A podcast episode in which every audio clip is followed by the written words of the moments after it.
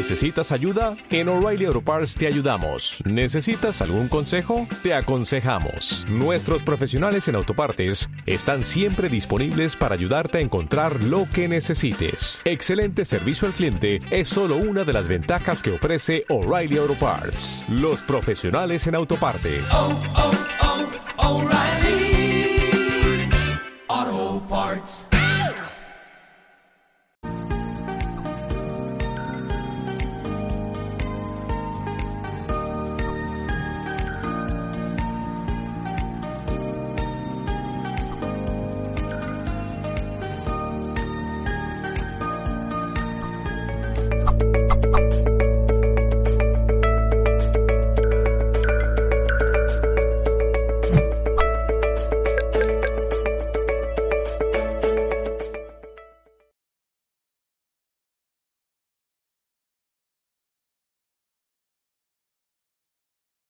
¿Qué tal amigos? Bienvenidos a otro entrevista con el misterio aquí en Mindalia Televisión. Como sabéis, un espacio distinto donde tratamos esos temas que tanto nos apasionan, ¿no? Y que engloban, como ya he dicho, pues esta palabra que es tan, eh, tan popular ya, ¿no? Misterio. Eh, hoy vamos a tratar una asignatura pendiente, porque si bien es cierto, como hemos dicho en otras emisiones, que el mundo del misterio abarca muchísimas cosas, desde ufología, eh, parapsicología, criptozoología y muchísimos otros temas, hay algo que nos trae de cabeza a todos los investigadores y a todos aquellos amantes de, los grandes enigmas, ¿no? Como es la vida después de la vida. Como digo, una asignatura pendiente, porque si bien es cierto que tenemos pruebas o podemos decir creencias de lo que puede haber eh, más allá de esa última frontera, aún nos queda mucho, mucho para avanzar en este tema. Pero sin embargo hay profesionales, quizás podríamos decir de la medicina o de la salud, que cada vez se van acercando más a esas respuestas que tanto ansiamos. Y hoy precisamente vamos a hablar de, vamos a hablar con uno de ellos, ¿no? Con un psicólogo terapeuta regresivo especializado en hipnosis y duelo con más de 20 años de experiencia. Xavier Aguilar, ¿cómo estás? Hola Jorge, buenas noches, buenos días, buenas tardes. Depende de dónde estéis escuchando. Es todo perfecto y preparado para, para poder comunicar lo que conocemos y exponerlo de una manera fehaciente. Bienvenida a entrevista con el misterio. Como decía, vamos a hablar de una asignatura pendiente, ¿no? Algo que yo creo que une incluso a culturas, credos y religiones, que es la, muerte en general. ¿Qué hay más allá después de la vida?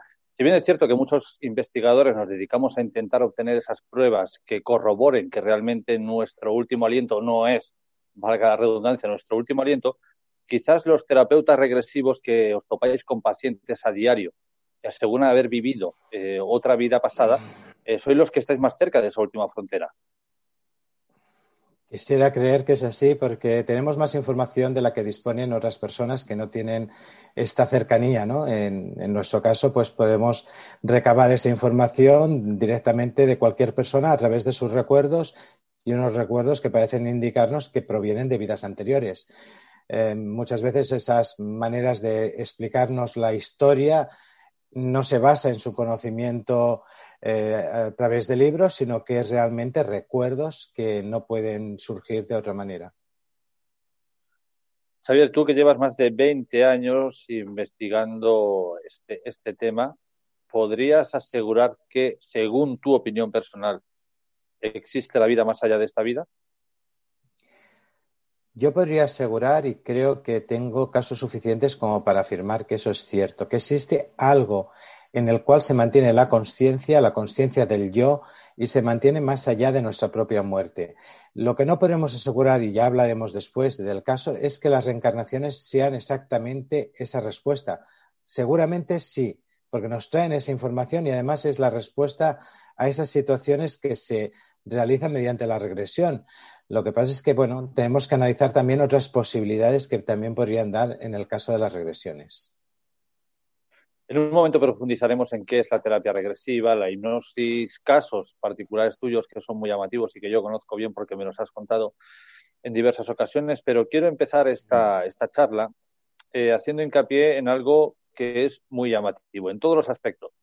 Y me explico, cuando nosotros, por ejemplo, vamos a grabar algún lugar, psicofonías, como digo, intentar grabar esas voces que demuestren que quizás hay una vida más allá de esa última frontera, eh, si obtenemos voces de adultos o adolescentes, no nos llama tanto la atención. Nos quedamos con el mensaje, pero digamos que no nos alarmamos. Eh, la preocupación viene cuando obtienes una grabación en la que se oye la voz de un niño o de una niña. Eh, al parecer, en la hipnosis, en la terapia regresiva, os topáis con cientos o miles de personas que son adolescentes o adultos que por algún motivo u otro se someten a, vuestros remedios, ¿no? Pero también vuelve a ser algo llamativo cuando eh, aquellos que recuerdan estas vidas pasadas son niños. ¿Por qué crees que siempre la palabra infantil, digamos, despierta más inquietud de la gente? Primero porque es espontáneo. Es algo que no sucede en la mayoría de adultos. Los adultos tienes que crear unas situaciones determinadas o favorecer unos estados determinados para que el, adulto pueda comenzar a relatar unas secuencias que pueden ser de vidas pasadas. En cambio, en los niños es espontáneo. El niño, hay, bastantes casos eh, corroborados y documentados en los cuales los niños comienzan a explicar por sí mismos situaciones como que yo he tenido otra madre, situaciones como que he vivido otra situación o como recuerdos de facilidades en cuanto a, determinadas actitudes, como, como, a lo mejor tocar un piano o, otras actitudes que no parecen propias de la edad de ese niño. Entonces, claro, cuando eso sucede en un, en un niño cercano, eso nos, nos, pone mucho más en alerta que una situación de un adulto, porque en un adulto enseguida pensamos que se lo está inventando o, o está realizando cualquier acto para tener, para tener notoriedad. En el niño no sucede eso, en el niño es simplemente la espontaneidad y él actúa simplemente por lo que realmente en su mente eh, en ese momento le llama la atención. Y en ese momento es cuando dice, ah, pues ha sucedido esto, ah, pues parece esto. Estos son como algunos de los casos que hablaremos ahora en los que hay recuerdos que parecen muy inverosímiles para que sean propios de un niño y que realmente, pues, como, como ahora hablaremos, yo creo que pertenecen más a recuerdos de adultos que ese niño nos puede transmitir. Quizás podríamos decir que lo que avalan a estos niños sería la palabra inocencia, es decir, que no tienen maldad ni la intención de mentir. Claro, digamos que el niño no tiene ninguna intención de nada, es decir, lo único que busca el niño es ser atendido por sus padres.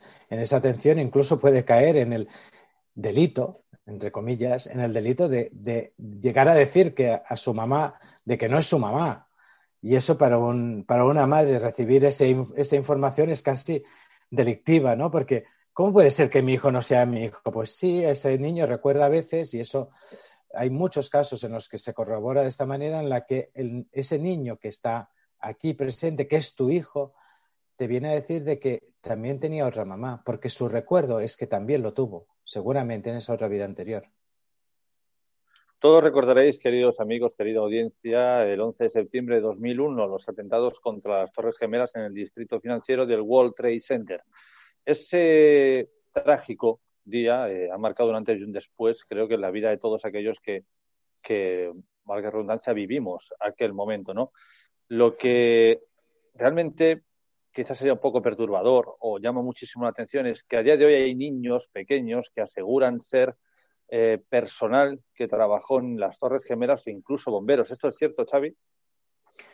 Yo de personas que hayan trabajado en el Travel Center no tengo constancia, pero sí de bomberos y de niños que están declarando cómo fue la situación sin que ellos la conocieran, porque ellos viven alejados de, esa ciudad, o sea, no, no, son partícipes de la ciudad de Nueva York, sino que viven en otras ciudades eh, alejadas, a lo mejor 500 o 1000 kilómetros, y en cambio están relatando cosas que sucedieron en esa ciudad, en ese momento y durante esas circunstancias y que se identifican como posibles bomberos de esas eh, circunstancias y cuando eso sucedió. Hay un caso, yo creo que notable, que no es exactamente ese, sino que era también una persona que relató que, un niño que relata que en otra vida se llamaba Pam que Pam eh, se había tirado eh, por una ventana en un incendio en una ciudad, creo que recordar que era Chicago, y ese era su recuerdo y él vivía en otra ciudad diferente. Es un caso similar al de los bomberos. Y bueno, eh, la verdad es que ese niño, pues bueno, se le tomó en consideración, sus padres quisieron investigar y encontraron que realmente en esa ciudad había una mujer afroamericana, como ella, como el niño decía, que era su aspecto anterior, que se llamaba Pamela y que realmente se, tenían conocimiento de que había caído por una ventana en un incendio. Son casos que, parece que los niños tienen esa facilidad de relatar. También tengamos en cuenta que los niños estos relatos los hacen hasta los 6-7 años, ¿eh? nunca más allá. Y siempre son como recuerdos a veces de un, mal sueño por la noche o, recuerdos esporádicos y espontáneos que luego tenemos que ir eh, analizando con mucho cuidado para no influenciar en sus, en sus expresiones. Pero este caso, por ejemplo, que comentamos de los bomberos, parecía que ellos relataban incluso comportamientos de los bomberos que el ciudadano de a pie no conocemos. Es decir, que, que, lo que siempre eh, alerta más o nos da más información son cosas desconocidas por el público en general, ¿no? Y que en esos casos estos niños estaban relatando y por lo cual parece que podrían ser una reencarnación de esa situación en concreto.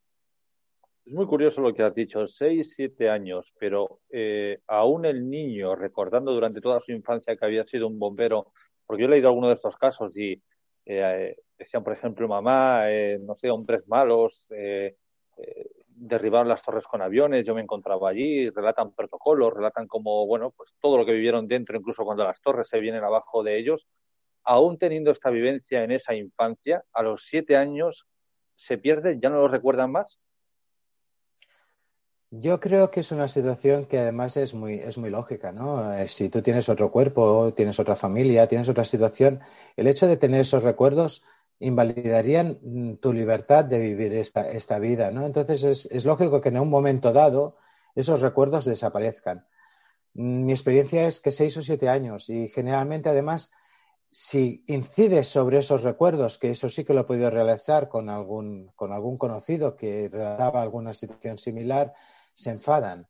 Como, como diciendo, ¿de qué me estás explicando? Eso no va conmigo, eh, eh, te lo has inventado. Como que ya no recuerdan ni lo que te dijeron, ¿no? Generalmente, por lo que, por lo que he podido experimentar y por lo que hemos podido comprobar, 6-7 años es la edad límite.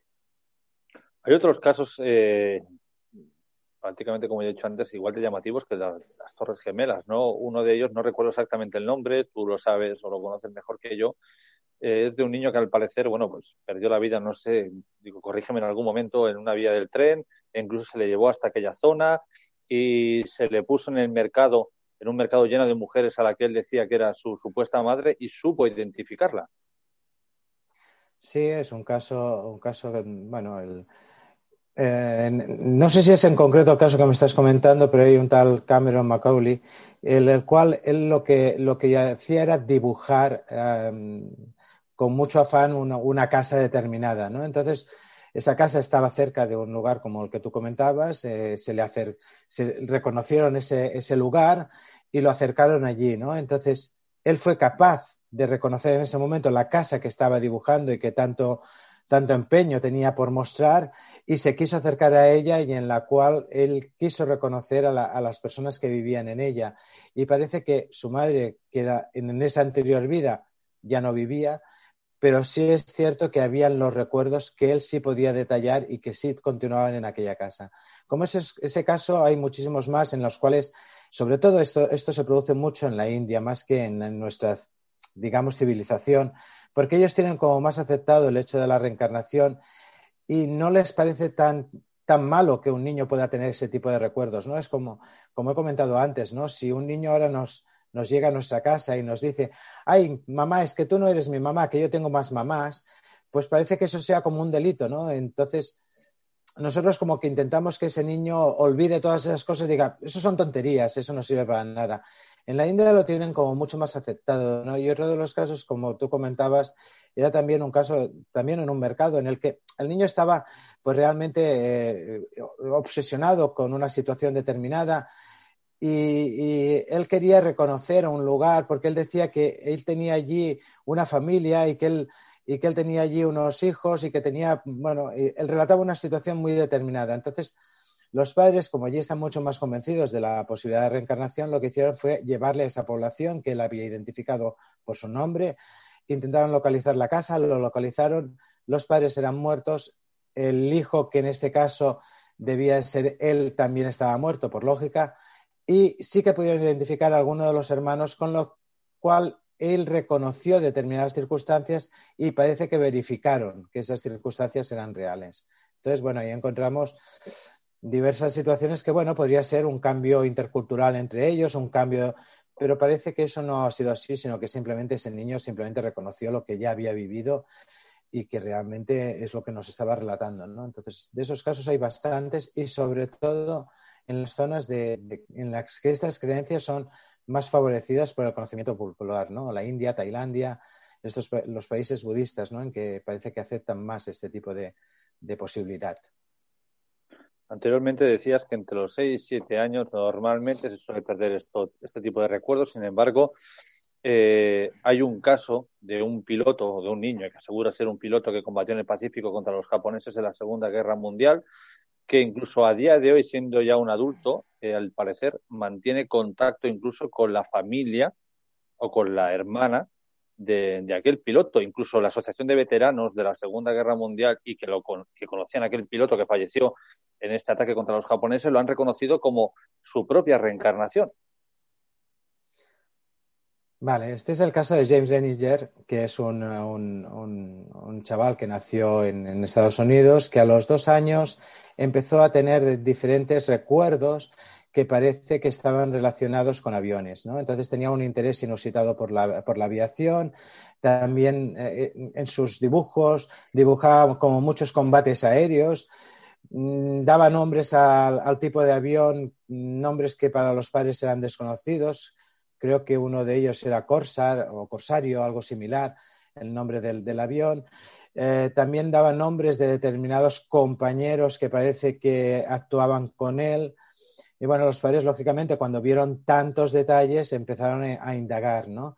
Entonces, una de las situaciones que más alertó a los padres, que más les llamó la atención, fue el hecho de que todos nos podemos imaginar un avión bombardero y tal, y que, y que el chaval lo declaró como que eso no era el, bombardero, ¿no? sino que era otro tipo de artilugio que, que los neófitos del, de, este tema lo pueden saber, pero en cambio la gente popular no. La gente popular consideramos a lo mejor que abren las escotillas y que por allí tienen las bombas, no sé. Desconocemos mucho cómo funciona un bombardero, ¿no? En cambio el niño lo relataba con dos años, dos años y medio, con, con una seguridad que difícilmente podía obtener de otros lugares, ¿no? Entonces, ese niño, a medida que fue creciendo y fueron corroborando todas esas historias, eh, lo llevaron al, a, con los que teóricamente podían haber sido sus compañeros en esa situación eh, del ejército. Y esos compañeros certificaron que lo que estaba diciendo el niño era de esas maneras y que los nombres de esas personas que él había identificado también habían existido en ese, en ese grupo de, gente que había hecho ese, ese, tipo de ataque, habiendo muerto, mm, me parece que fueron 21 de sus compañeros en esa situación que él relataba. ¿no? Entonces, bueno, parece que sí. De todas maneras, nos han hecho muchos estudios sobre esta, este como el Robert Sheldrake, que es un bioquímico británico, que hizo la hipótesis de la resonancia mórfica. La resonancia mórfica o los campos mórficos, digamos que es el lugar donde de alguna manera está archivada toda la información de todos los individuos, ¿no? Digamos de alguna manera que todo lo que nosotros eh, experimentamos, todo lo que nosotros realizamos, queda en algún lugar. Y de ese lugar parece que podríamos recoger esa información porque nosotros realmente nos podemos convertir en un, en un receptor de esa información, digamos de alguna manera que una de las cosas que yo considero interesantes y en los estudios que se están realizando en los últimos años sobre la conciencia, que tanto lo está realizando Samparnia como, por ejemplo, el doctor Gaona en España, están, hablando de que la conciencia eh, no se crea en nuestro cerebro, sino que la conciencia se realiza en algún otro lugar y el cerebro realmente lo único que hace es convertirse en un transmisor de la conciencia. Es decir, si lo explicáramos de una manera más sencilla, es como si nosotros fuéramos la tele o la radio, ¿no? La tele o la radio no se están realizando donde, nosotros tenemos el aparato físico, sino que se realiza pues en los estudios de Madrid o como ahora mismo, cada uno en nuestra casa, y realmente lo estamos viendo ahora por este servicio de Mindalia. Entonces, realmente, a pesar de que nosotros tengamos un ordenador, a pesar de que nosotros tengamos un televisor donde estamos viendo el programa de Mindalia, realmente ahí no está nuestra conciencia. Nuestra conciencia está en otro lugar. Entonces parece que eso sería nuestro yo. Nuestro yo no estaría, digamos, en esta dimensión física que conocemos, pero utilizaríamos nuestro cerebro para poder transmitirnos y comunicarnos con los otros. Entonces, por eso quizá esa conciencia se transmita a esos campos mórficos, esos campos eh, eh, que, unen todos los individuos de la Tierra, igual que unen todos los animales, igual que unen cualquier tipo de especie, para transmitir eh, toda la información a todos ellos. Fijaros que hay experimentos en los cuales, por ejemplo, y este es un experimento realizado en este caso con monos, en el cual a los monos se les, se les indujo a una serie de pruebas en las cuales uno de ellos en concreto se le, se le encerró y se le puso una serie de, de, pruebas en, como rampas para conseguir el alimento. ¿no?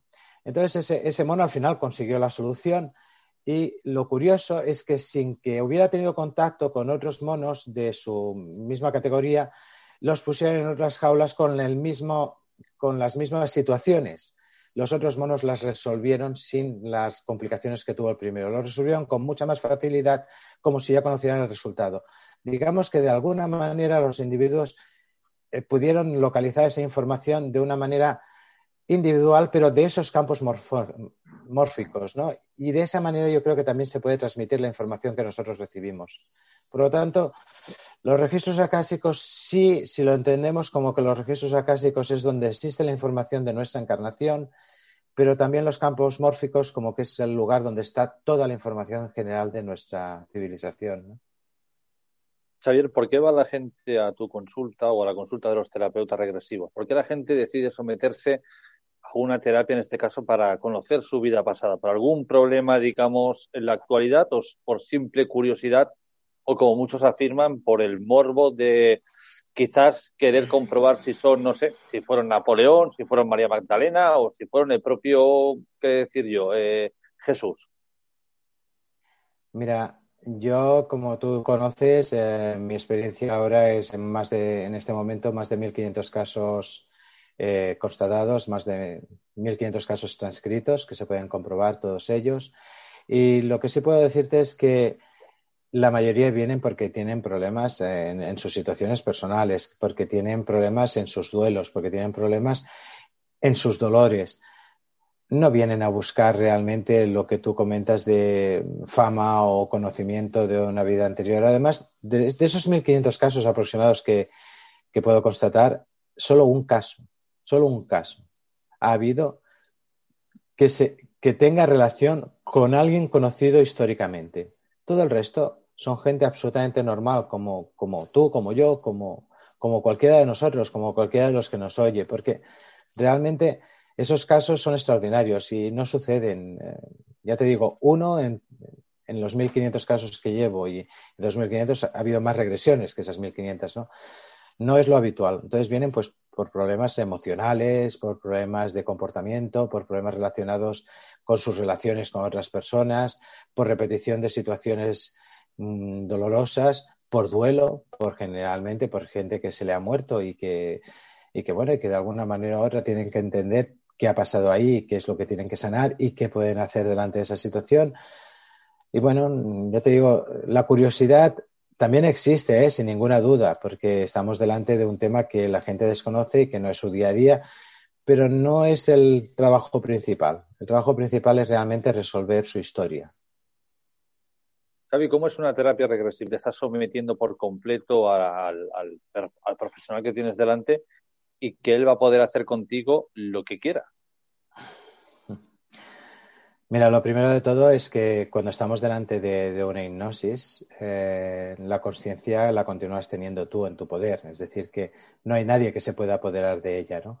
Esos programas de televisión en los cuales parece que hagamos absolutamente de todo, de gallinita a, yo que sé cuántas tonterías varias que se hacen en esos programas, son espectáculo puro y duro. No, no hay ahí ninguna intención terapéutica.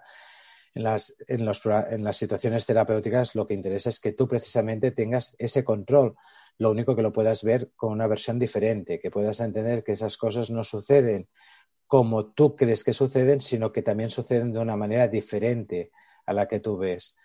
Entonces, bueno, eh, lo primero, entender que la hipnosis no se utiliza siempre en una terapia regresiva, igual que no se utiliza siempre un bisturí en una operación.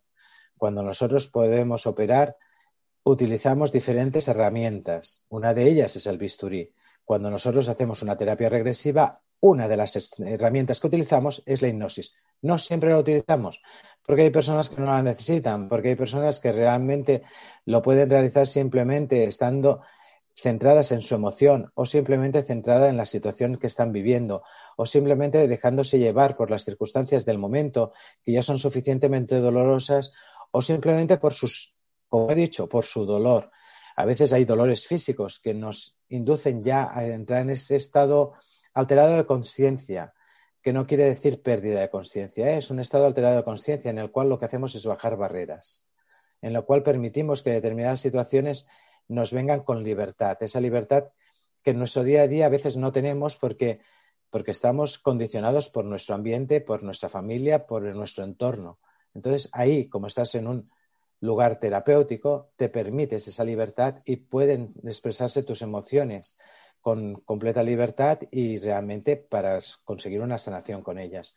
Entonces, tema de hipnosis, lo primero y más importante de todo es que nunca jamás en caso terapéutico hay pérdida de conciencia. Siempre la mantienes como mantienes el recuerdo de lo que sucede. ¿Cómo son esos casos, Xavi, con los que tú te has topado hasta día de hoy? Bueno, los casos son absolutamente normales, ¿no? De, normales, cuando me refiero a normales, como he comentado antes, que son casos en los cuales no, no hay un personaje de Herrera, un Tutankamón, no hay una Cleopatra, no hay un César, no hay un no hay nadie de, esta, de este tipo de situaciones.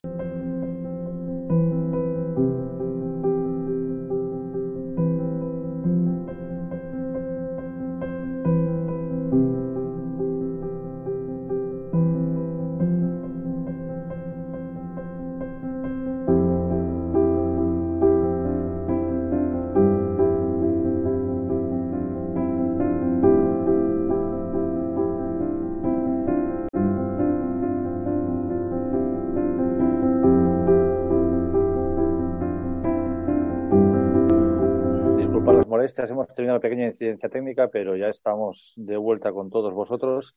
Eh, para aquellos que, bueno, que se haya cortado la emisión, Xavi, te retomo la pregunta anteriormente. ¿Cómo son los casos con los que tú te has topado a día de hoy? Bueno, pues reiniciamos la respuesta y lamentamos esta interrupción. Los casos son siempre de gente que tiene una situación personal complicada por lo que está viviendo en este momento, porque se están repitiendo sus situaciones de pareja, porque tiene dolores físicos conocidos y crónicos y que no desaparecen, eh, situaciones emocionales, eh, duelos.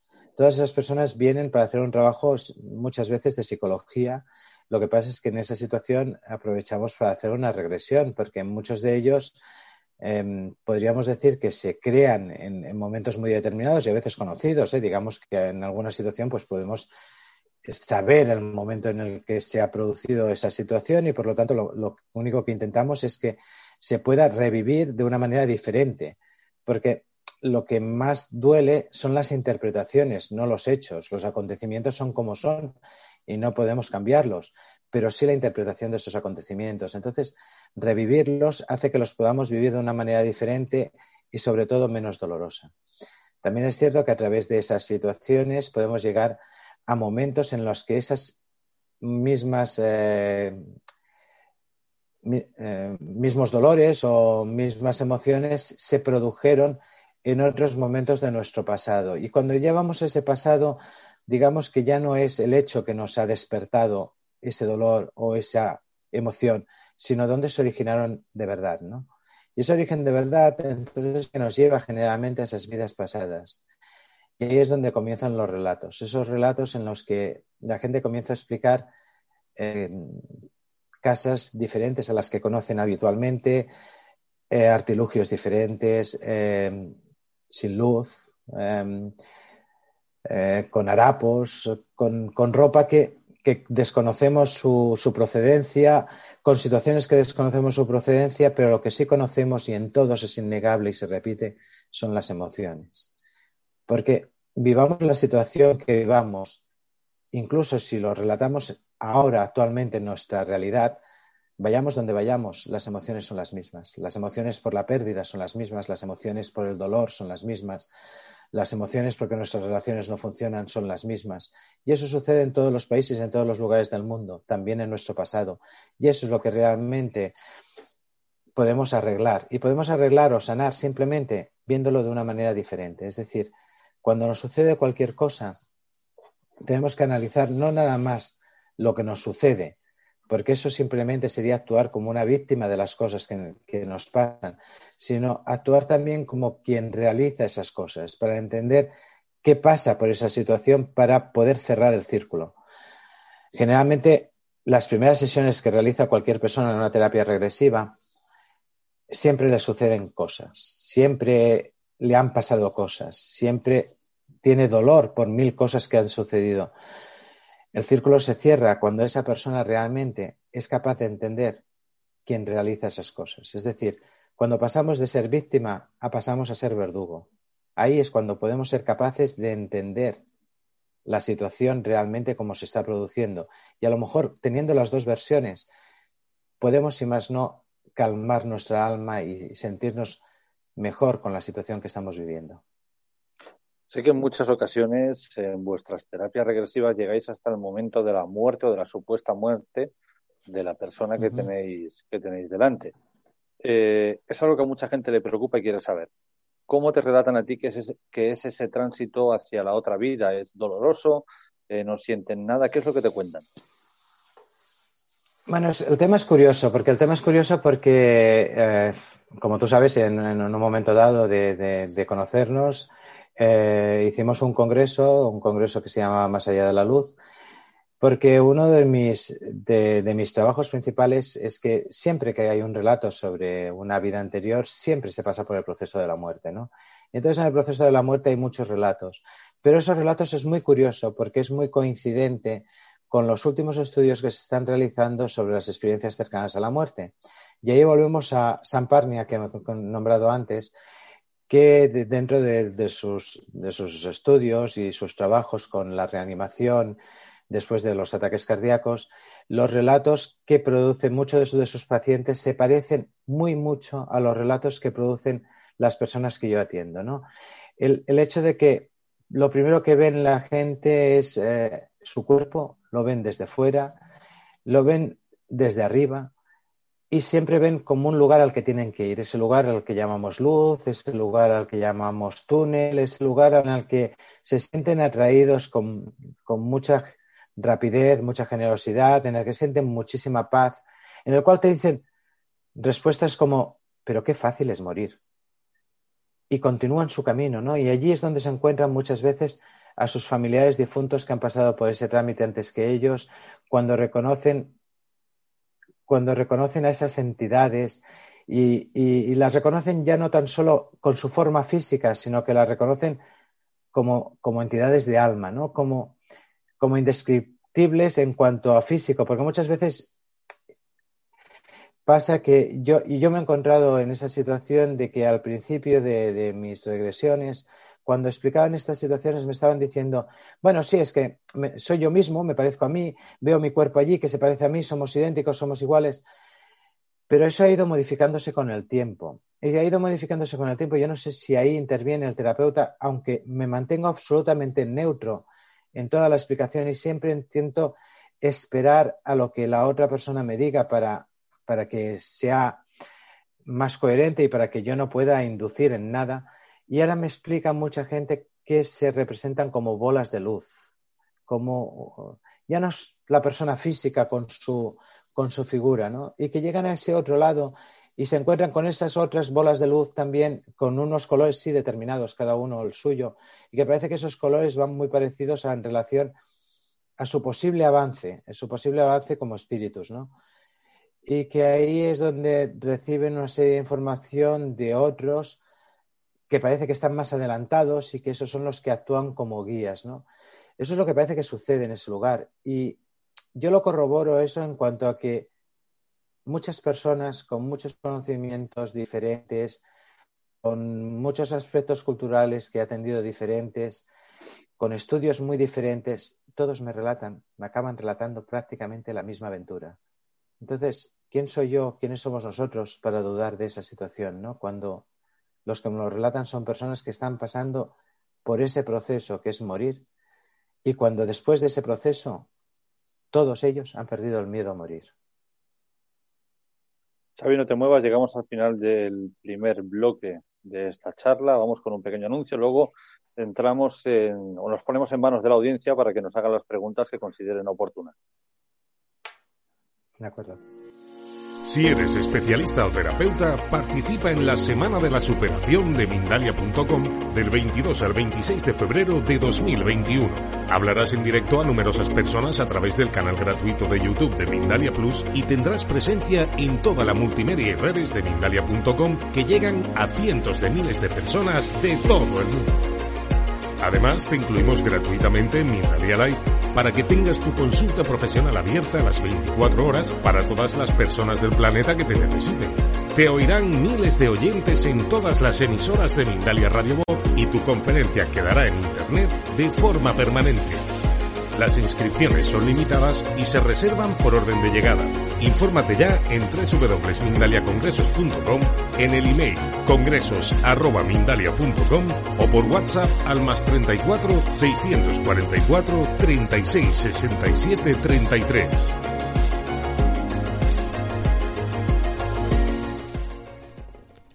Gracias por continuar con nosotros. Empezamos el segmento de preguntas y respuestas. La primera pregunta, caballeros, la hace Aymara. Ella está desde Chile por medio del chat de YouTube y pregunta, ¿cómo lleva un niño pequeño la recreación de su propia muerte en otra vida?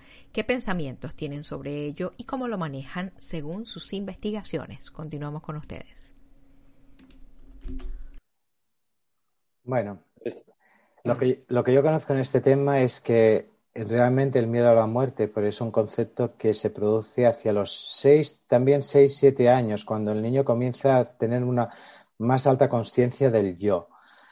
Realmente, anteriormente, pocas veces el niño habla de este tema, a no ser de que se haya producido alguna situación en, su entorno, de que haya muerto alguien cercano y que a lo mejor se le haya querido alejar de ese tema. Pero los niños es un concepto como muy abstracto todavía, ¿no? Y para ellos es como muy dificultoso entender ese tema. Y a los 6-7 años comienzan a aparecer los miedos, esos miedos a la pérdida de lo que sería el yo.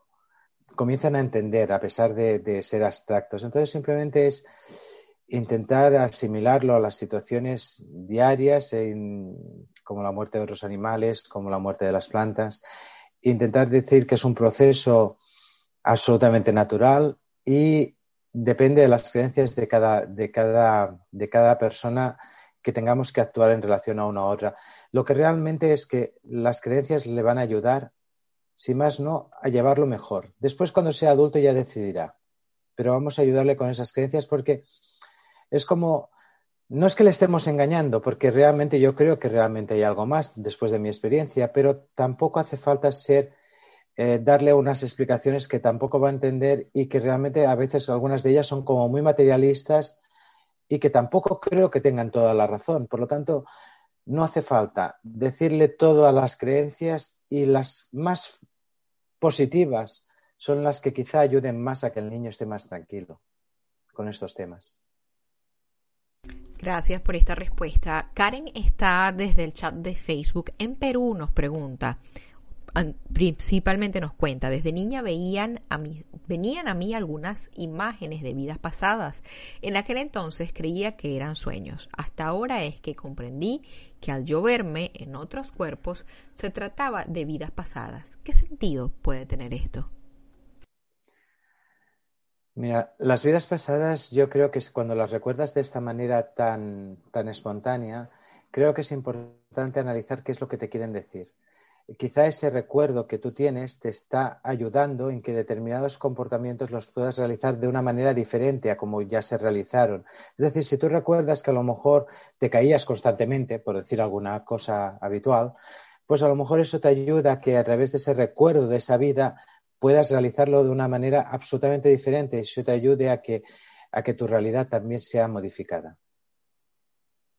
Gracias por esa respuesta. Iván nos pregunta desde el chat de YouTube a una persona que se quiere suicidar, ¿esta técnica de vidas pasadas podría llegarle a ser alguna solución a este problema? Mira, no hemos tratado el tema, no hemos tratado el tema porque estábamos hablando sobre todo de niños, estábamos hablando de regresiones, pero por mi experiencia eh, te puedo decir que las personas que se quieren suicidar, ahí hay muchas más cosas. Vamos a hablar de algo y lo voy a dejar solamente ahí, ¿eh? no, no vamos a profundizar. Vamos a hablar de energías que también están en el otro, en el otro lado. Esas energías, diríamos de alguna manera que se, se llamarían las almas perdidas. ¿vale? Las almas perdidas serían como personas que han muerto, pero que no son conscientes de su propia muerte por no aceptar realmente que la vida tiene una continuidad, ¿no? Y entonces como que de alguna manera quedan como atrapadas entre esos dos mundos. Todavía quedan atrapadas por el mundo físico en el que, en el que estaban y también quedan semi atrapadas por ese mundo espiritual al que tienen que ir como no están decididas ni en un lugar ni en el otro, actúan o se acercan a las personas que tienen una similitud con su manera de pensar y su manera de hacer. Y esas personas que se quieren suicidar, o personas que toman drogas, o personas que están alteradas por determinadas situaciones, digamos que a lo mejor, por mi experiencia, están influidas por esas almas perdidas. Cuando yo he tenido alguna situación cercana que he tenido que trabajar con ellas, con personas eh, que tienen mucha tendencia al suicidio, muchas veces hemos encontrado esa, esa, representación y hemos tenido que hacer que esas almas perdidas que estaban con él desaparezcan y se vayan realmente entendiendo y manteniendo un tipo de comunicación con ellas, entendiendo que se han de trasladar a ese otro mundo que realmente les pertenece en este momento, que es el espiritual y no este físico, para, para que esa persona pueda alejar esos pensamientos. Ya te digo, digamos que a veces en esas situaciones de suicidio estamos influenciados por esas energías que están fuera de nosotros. Gracias por esa respuesta. Continuamos con la pregunta que hace Leonor Rosario. Ella quiere saber desde México, por medio del chat de Facebook, cuál es el proceso correcto al desencarnar. ¿Qué debemos hacer con el cuerpo? ¿Incinerar, enterrar o embalsamar? Yo creo que en esa situación eh, cada uno tiene que hacer lo que vaya de acuerdo con sus creencias y todas ellas son absolutamente válidas. La persona ya no está, la persona se ha ido y la persona es consciente, al menos por el relato que yo tengo, de que ese cuerpo ya no es suyo. Además, te lo relatan de la manera de que te dicen que ese cuerpo no, no les da pena, no les da nada, o sea, no les crea ningún tipo de emoción, ya no es suyo. Ese es el relato que a mí me han, que a mí me han ofrecido. ¿eh? Ese cuerpo lo tuve, pero ya no es mío. Y, te lo dicen con tanta facilidad que realmente que cada uno haga lo que sus creencias le lleven a, a mejor puerto. Es decir, si crees que es mejor embalsamar, lo haces. Si crees que es mejor quemar, lo haces. Si crees que es mejor enterrar, lo haces. Todas son buenas, seguro. Bien, con esto, queridos amigos, llegamos al final de nuestro de entrevista con el misterio en Mindalia Televisión. Como siempre ha sido un placer estar hoy, hoy con vosotros. Sé que es un tema realmente apasionante del cual yo siempre aprendo muchísimo cada vez que hablo con, con Xavier porque nunca deja de, de, sorprenderme y sé que es un tema en el que podríamos estar horas y horas. Por eso os invito a que sigáis a Xavier en sus redes sociales, incluso por Facebook le podéis preguntar. Encontráis Xavier Aguilar o por Google mismo Xavier Aguilar Terapia Regresiva y os saldrá algún enlace, alguna forma de contactar con él y como digo, podréis mantener alguna charla. Incluso si necesitáis ayuda, Xavier está aquí para eh, hacer todo lo posible por, por, vosotros.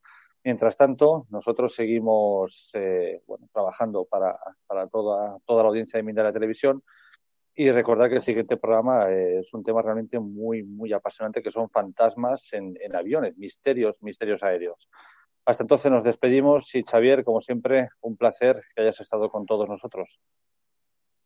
Muchas gracias, Jorge. Muchas gracias, Mindalia, por la oportunidad y a disponer de cualquier persona que necesite información, porque estamos principalmente para eso, para poder experimentar y mantener esa información a las personas que realmente lo necesiten. Un fuerte abrazo, Xavier, y un fuerte abrazo a toda la audiencia de Mindalia Televisión.